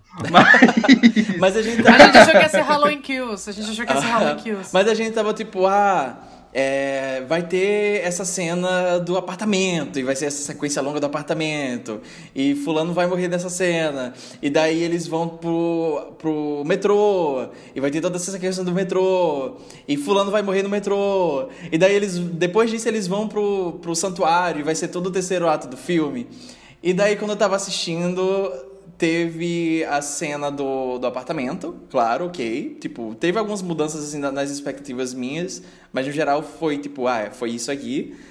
E daí eles já vão pro santuário na metade do filme. E uma coisa que eu tava me segurando muito nas minhas expectativas, na minha visão, que eu achava que, tipo, o filme ia seguir, era porque tinha toda essa cena que tinha no trailer, tinha aquele shot que tinha vazado antes do trailer sair, que era eles no teatro. E daí tava Kirby, tava o detetive, etc. E como eu esperava que essa cena fosse ser já no terceiro ato do filme, eu pensei, não, esses personagens eles já vão estar vivos no terceiro ato do filme. E quando isso aconteceu na metade do filme, me deu uma rasteira enorme, assim. Eu fiquei, puta merda, eu não sei o que é que vai acontecer agora, sabe? me deixou completamente desprevenido e despreparado. Tanto que eu tava me segurando por um fio ali na sequência do metrô, porque eu achei que a Mindy ia de Eterna Saudades, de camisa de Eterna Saudades ali. Eu achei que eu achei que a coitada ia morrer ali mesmo, sabe? Mas eu gostei muito desse dinamismo do filme. O filme tem duas horas e você não sente nenhuma barriga nele, você não sente o peso dele. Ele é muito dinâmico, ele é muito interativo e ele tá sempre num ritmo muito gostoso de assistir. Por mais que tenha essa coisa do ai, o assassino tá deixando máscaras, é uma contagem regressiva, pra quê? Sei o quê. Tipo, Ah, isso eu achei burro. Esse daí é, é burro, mas tipo, no terceiro filme o assassino tá deixando foto da Maureen, sabe? Tem sempre uma coisa. No segundo filme, o assassino tá matando pessoas com os nomes iguais de War. Isso não dá em nada, sabe? Tipo, tem. Sim, não dá em nada. isso, Ai, no quinto nada. filme ele tá matando parentes das pessoas remanescentes do primeiro filme. É. E daí esquece que na também não Que metade vai do ver. Não dura, dá em nada. que dura 10 minutos, sabe? Eles esquecem. como- Então, tipo, ah, ok, faz parte, sabe? Não, não, não me incomodou tanto assim. A cena do metrô é boa. A cena do metrô é boa. Eu gostei do menino macaco de Avatar aqui. Eu achei ele fofo, queria namorar com ele. Eu não tenho muito além disso. Ai, eu ele surtadinho muito. no final, tava assim, ah, que gracinha, sabe? Cara, mas a gente tem que falar, a gente tem que falar do, da, da melhor coisa dessa nova franquia de Pânico. Porque assim, ah, trouxeram os personagens de volta, ah, é a Sidney fodona, armamentista no 5, ok, eu gosto da Sidney do 5. Eu gosto da Sidney do 5, eu Ah, gosto eu da. Sidney... Ah, eu gosto dela cansada, sabe? Eu gosto da cena que ela tá no, no, te- Eu no acho que é telefone mais da atriz do Ghostface. que da personagem. Mas eu gosto da cena dela no telefone com o Ghostface, ela falando, ah, cansei, sabe? Só desligando o telefone. Eu gosto dessa cena. Essa, essa é boa, Mas essa é boa. Essa, é boa, essa cena, essa piada é boa, sabe? Tipo, Nossa, ah, e- cansei. essa aqui da a Gale falando, ah, espera um pouquinho aí, ela ligando pra ele. No- nossa. Os viados gritaram, eu e todos os viados estavam gritando ao mesmo tempo. Dá pra ouvir o Ghostface falando, what? Sabe?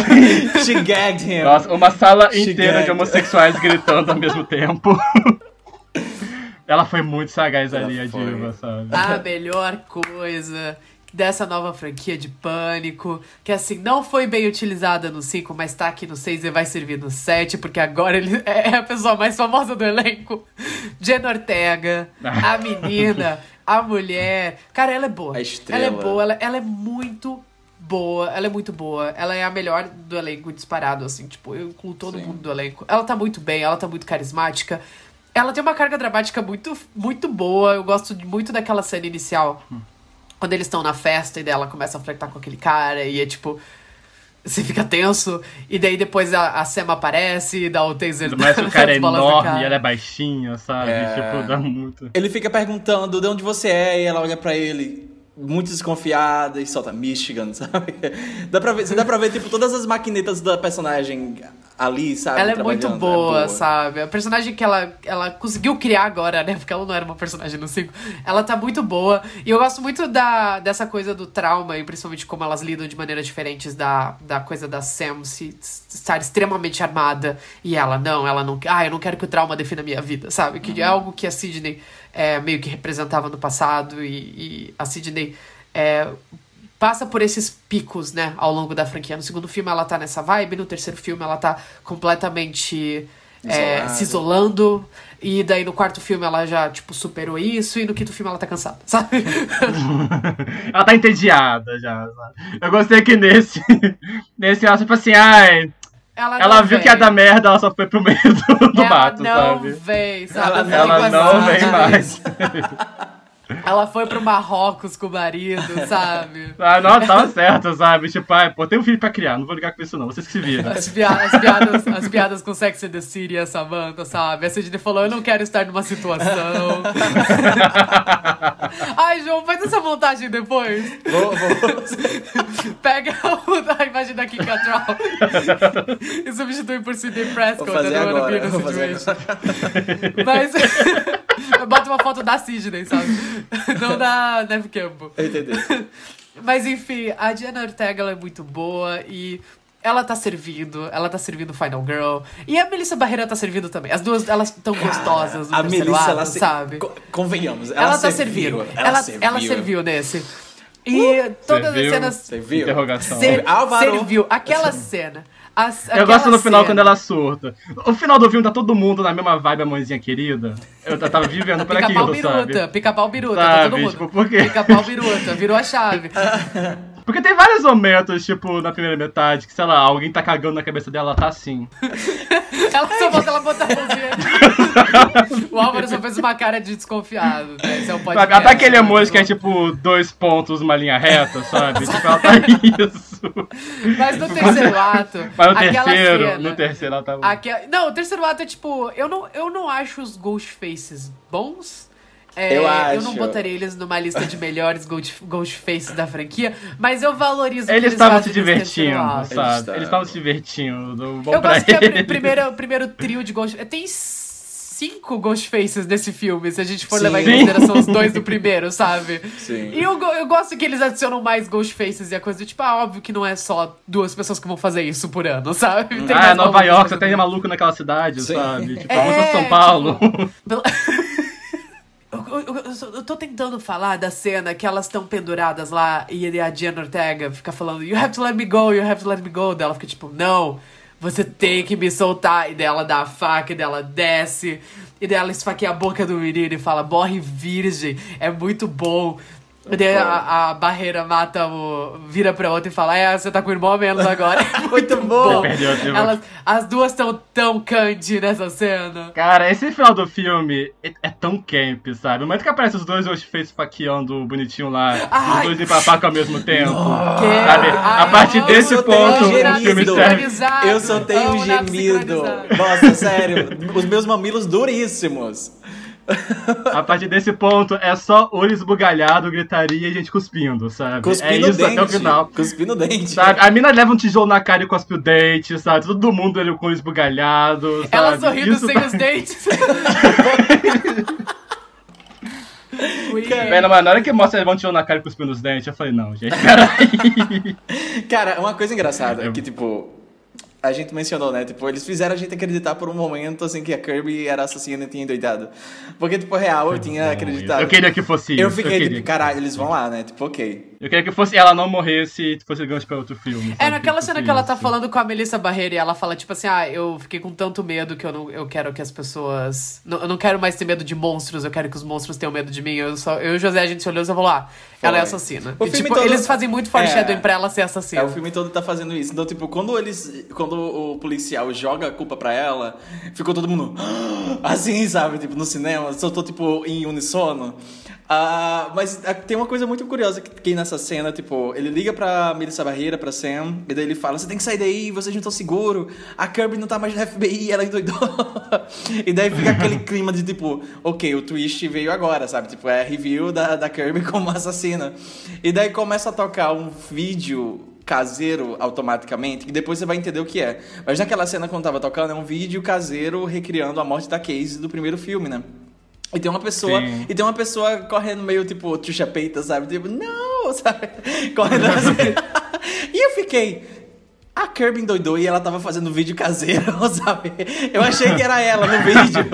Por isso que eu acreditei mais ainda que, tipo. Teria sido Kirby- camp. Teria, sido camp. Imagina, tipo, ela fazendo review e fazendo o monólogo dela e. Sabe o que teria sido camp? Ela chegando doida, e daí, além de tirar a máscara do Ghostface, ela tira a peruca. e daí, embaixo da peruca tem o cabelo do 4.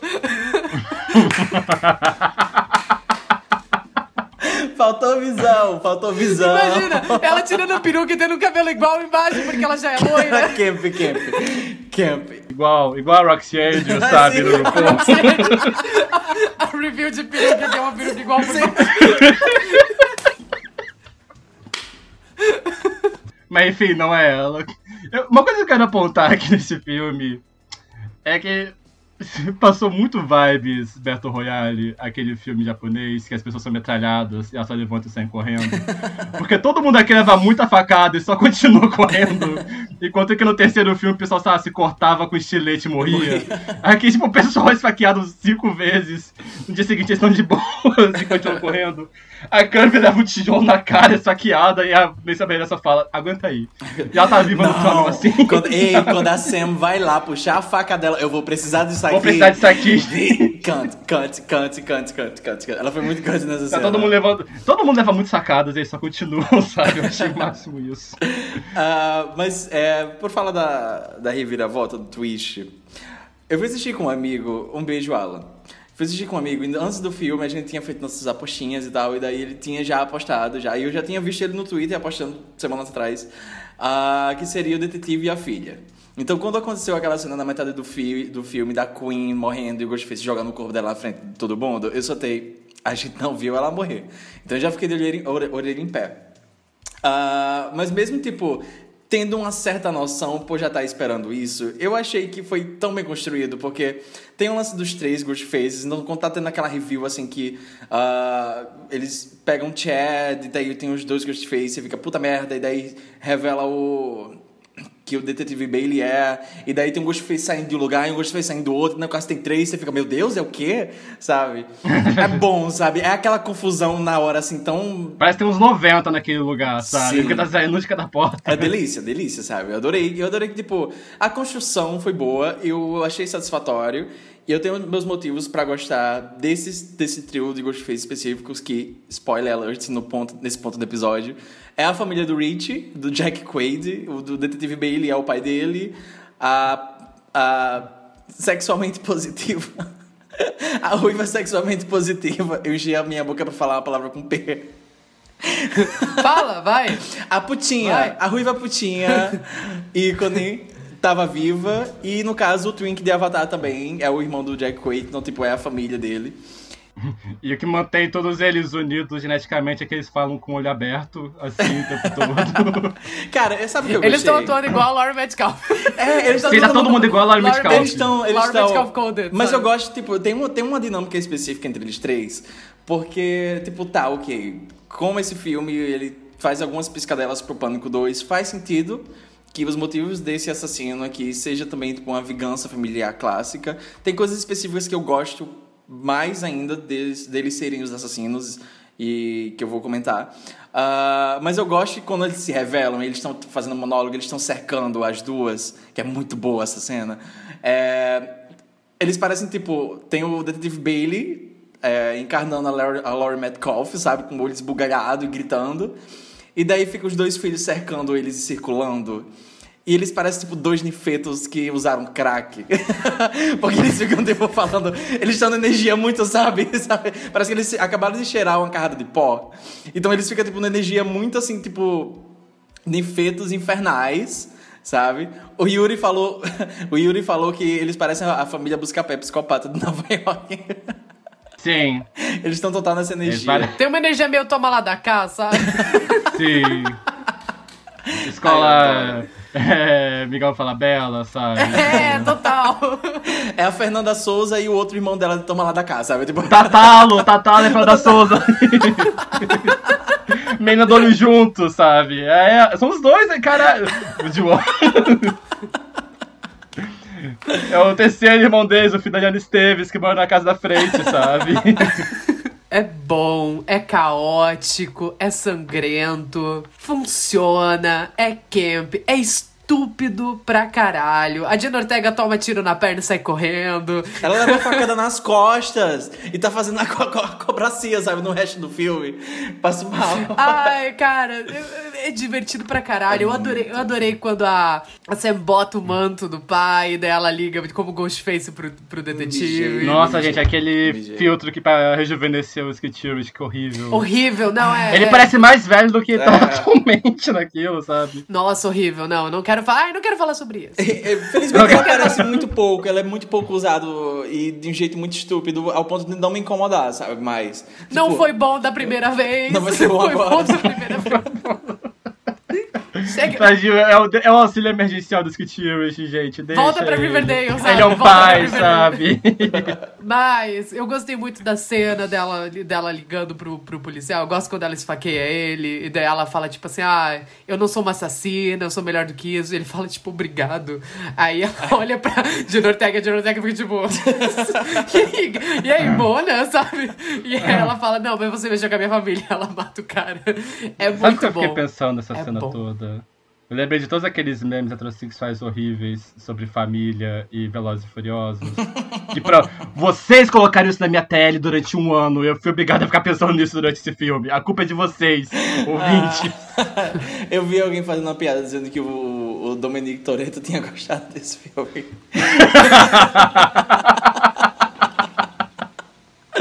Mas, é, mas, Mas, mas ai. no, no final das contas, isso é um dos motivos. Não e Furiosos, mas isso é um dos motivos que eu gosto É, desses eu- serem os assassinos desse filme, porque eu acho que é muito coeso. Quanto mais eu penso neles, eu acho que Esse mais. filme é meio tipo. Os verdadeiros Ghostface são os amigos que fazemos pelo caminho. Pelo caminho, sabe? É isso. Porque no final das contas, esse filme é muito sobre, tipo, ele vai cementar essa relação do quarteto principal é, como um grupo, como uma família, e ele vai explorar esses temas de família e de é, lealdade. Do nada, agora tem o relacionamento do Chad e da, É. da Tara. Ai, tipo, Eles nem estavam cena ao mesmo tempo no anterior. pois é. Mas good for her. good for her que vai montar nele, sabe? Eu adoro, ó, eu adoro que a Tara tá morrendo de tesão o tempo todo desse filme e ninguém deixa ela atrasar. ela só quer dar, sabe? Ela tá o filme todo tipo, eu quero pica, sabe? Esse filme inteiro, sabe? Ah, mas eu gosto que no final das contas os assassinos eles servem como espelho pra dinâmica principal dos personagens. Então faz muito sentido. Tanto que tem aquela cena na metade do filme, depois que a Queen morre, e daí o detetive sai chorando do prédio. E a Sam vai falar com ele. E ele fala: Eu vou matar esse cara porque se você mexer com minha família, você morre. E ela fala: Eu concordo. E no final das contas é isso que acontece. É um filme sobre uma found family queer lutando contra uma família tradicional nuclear. Sabe? Cinema Queer, queer. queer. Eu falei zoando, tá, gente? Eu não levei a sério isso, não. Se você quiser ver desse jeito, veja. Mas sei já lá. é o final do episódio. já acabou o episódio. Ó, Pânico 6 é cinema queer. Ai, mas eu, eu adoro essa leitura. Vou, vou, vou levar pra mim ela, vou dizer. Ah, mas, cara, eu adoro nessa cena que ela vai esfaquear o, o, o detetive. Porque o jeito que ela é filmada é tão bom, porque a câmera ela vai girando entre eles e ela só vai enfiando a faca. E, tipo, é, é o dobro das facadas que ela deu no filho dele. Ai, ela tá muito cante. A Sam, ela tá muito cante. Eu tô feliz de estar defendendo ela já faz um ano. Eu falei que o material do filme passado não era bom e que a Melissa Barreira tinha potencial. Eu falei. Eu sempre acreditei nela, ok? Então eu tô muito feliz desse fução que A aconteceu diva, agora. primeira brasileira indicada ao Grammy, o Versus of Me. Girl from sabe? Ai, Mas não, eu me diverti muito com esse filme, só que ao mesmo tempo eu concordo com todo mundo que fala que, ainda que seja melhor que o anterior, ele ainda é muito aquém de qualquer coisa da funk original, sabe? Não, é, gente, É, fica- não é é. mais pânico, é uma fanfic.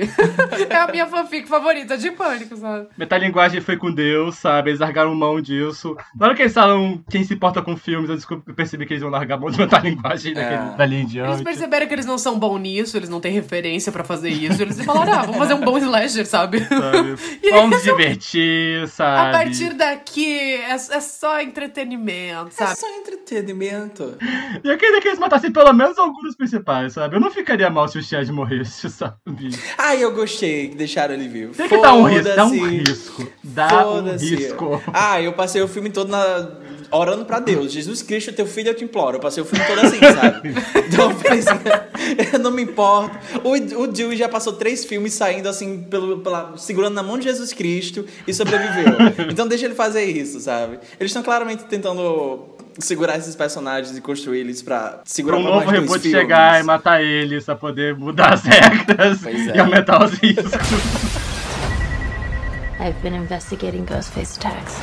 Do you have anyone that might want to target you? Not anyone who's still alive. This isn't like any other Ghostface.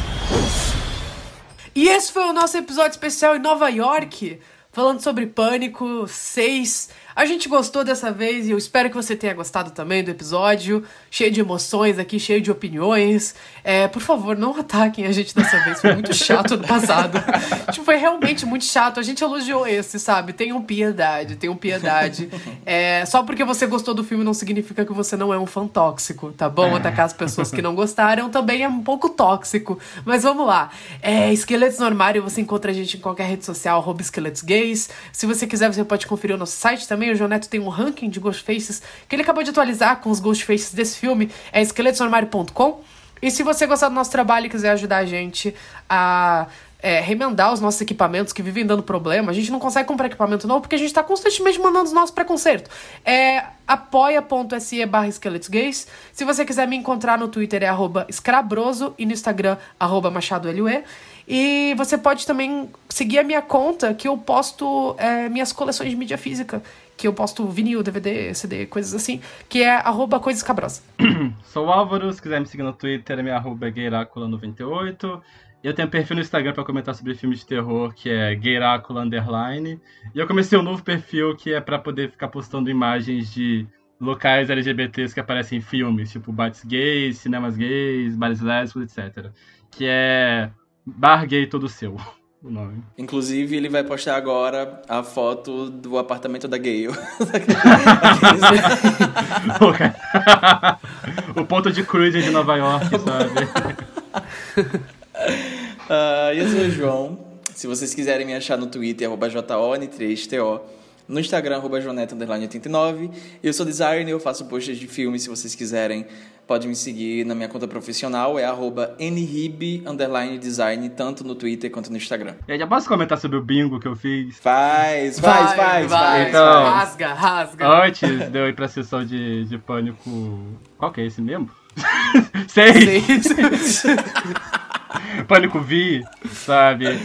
Tá dando tudo errado, sabe? Coisas não estavam passando, cheguei em cima da hora e eu tava entediado de sentir fazer um bingo de coisas que eu ach- eu achei que estariam no filme. Aí eu botei aqui referência a Sex and the City, não tem. Eu não vejo Sex and the Não City, rolou. então se alguém souber que Mas não teve, não teve, teve. não Referência ao filme dos Muppets em Nova York, não teve. Não teve. Gale esfaqueada, teve. Só que isso aí foi meio roubada da porque ela sempre é esfaqueada nos filmes. Mas... Chamar os fãs da franquia de psicopatas, rola. Rola isso também. Rola, É, rola. Stab no multiverso cinematográfico, não rola. É. Mas vai ter no Deve próximo, ter, deve ter. certeza. Vai mais aparecer. Referência a Jason Nova York, tem. O assassino que morre no começo Tem. chama Jason, inclusive. E ele tá E vendo ele Jason tá Nova York. assistindo- Essa é muito específica, mas é porque se passa em Nova York, isso é comum em filmes que se passam em Nova York, que é jumpscare com mendigo, não tem. Não tem, graças a Deus. Gê- Essa é muito específica e eu acertei, que é gêmeos sendo esfaqueados, mas não morrendo, igual ao Dewey, o que é exatamente o que acontece. Homenagem ao Dewey, rola, nem lembro se tem. Sei lá, a música tocando conta, Rola, sei rola. lá. A, mensa- a mensagem Rola, de. rola, rola. Vou colocar Ah, então que tem. É. Alguém fantasiado de Vandinha, na festa fantasia aparece. Tem? É uma cena, tipo, é que eu tava procurando, sabe? Eu tava, tipo assim, muito focado se ia aparecer alguma e apareceu uma rapidinho, sabe? No trem, é, no... É... Kirby LGBT eu marquei aqui, porque aquela cena claramente é sapatão Golden. Sim. É, botei, essa aqui eu não sabia, mas tipo, namorada off-screen da gêmea, a Mindy, no caso, eu não lembrava o nome dela. Ela tem uma namorada off-screen, então por isso, on-screen, no caso, por isso eu não marquei. Heather Matarazzo em chamada de vídeo, não tem, eu queria que tivesse Heather Matarazzo Não tem. Eu queria a pontinha dela. Referência a Maniac, que é aquele filme de terror em Nova York, não tem. E uma que eu botei aqui que é Samara Weaving não morre na cena inicial. Infelizmente ela morre. Eu tava achando. tava muito claro que ela ia morrer, só que eu falei assim: não, vou dar o crédito que vai subverter isso. Não, ela realmente morre. Na primeira cena. Ah, filho. Eu devia suspeitar quando a mesma imagem do trailer e a do pôster, sabe, dela. É a mesma cena, sabe? Então eu Era deveria imaginar que não iria ter muitas imagens dela no filme. Ai, mas eu imaginei, eu achei que tipo, a cena dela não seria a cena de abertura, mas ah, estaria no começo do filme. Tipo, mas não seria a É, cena de também. Tipo a Sarah Michelle lembro que, no 2, sabe? É, pronto, eu achei que seria exatamente isso, ela no filme. É porque quando saiu a descrição dos personagens, só marcava que ela era uma professora, Professora, de cinema. Eu é. achei que ia ter uma cena na faculdade e ela ia morrer depois, Isso, sabe? é. É. Também. Mas enfim, fica pro ano que vem a gente faz mais um bingo dos esqueletos. ano que vem a gente disponibiliza antes do, do filme Pra vocês poderem fazer o bingo também. de coisas que a gente acha que vai acontecer em Pânico 7 quando saírem os trailers, porque antes não tem como.